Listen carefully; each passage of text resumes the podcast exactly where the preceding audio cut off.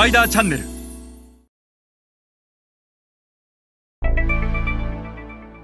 皆さんこんにちは。スパイダーの森部です。今日は製造業の海外展開における失敗の法則についてお話しします、えー、長年数多くの製造業の海外展開を見てきた中で、えー、失敗する企業には大きく分けて3つの法則が存在します、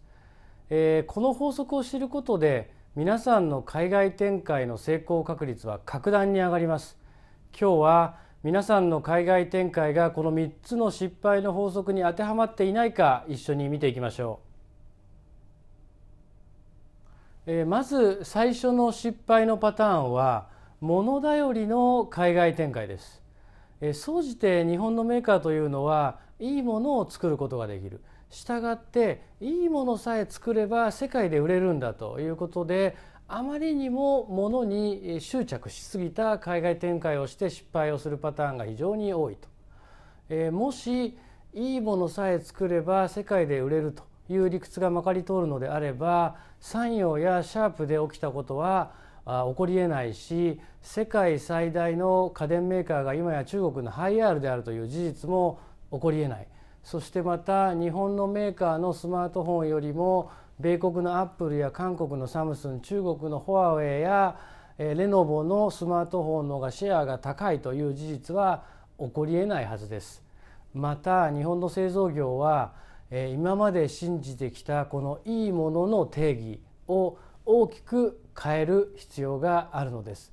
もう世界ではいいものの定義は必ずしも高品質高機能ではなくなってきているのです。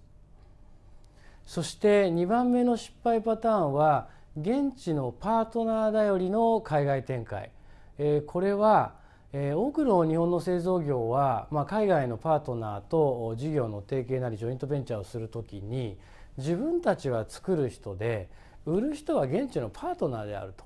で確かにパートナーという存在自体は非常に重要なんですがそのパートナーに売ることの全てを委ねて失敗をするこういう企業は非常に多いと。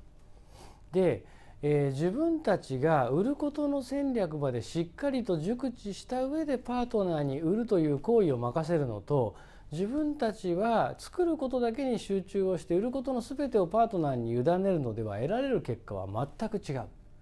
えー、製造業にとっては、えー、日本で売る行為を決して全てパートナーに委ねたりはしません。そのことを考えると海外でも同様で売るという行為をパートナーにたとえ任せたとしてもそのことは製造業自身が熟知をする必要があるのです。そして3つ目の失敗パターンこれは駐在員の質に頼った海外展開、えー、つまりは東京の本社の戦略が非常に甘いもしくは弱いしたがって駐在員を現地に送り込み駐在員に気合と根性で行ってから学べという企業が非常に多い。ただアジアの経済成長スピードは日本と違って著しく速い。そんな中で日本人の駐在員が仕事になれるのに3年、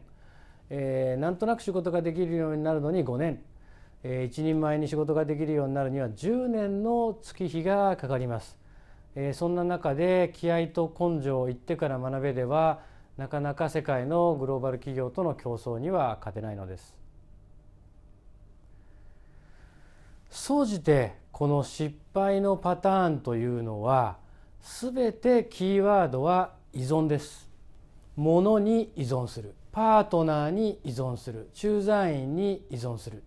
製造業にとって依存をしていいのは自社の確固たる戦略だけです、えー、皆さんの会社が、えー、自社の戦略以外の別のもの今日申し上げた3つの失敗パターンに当てはまっていないか今一度見てみてください。それではまた次回お会いいたしましょう。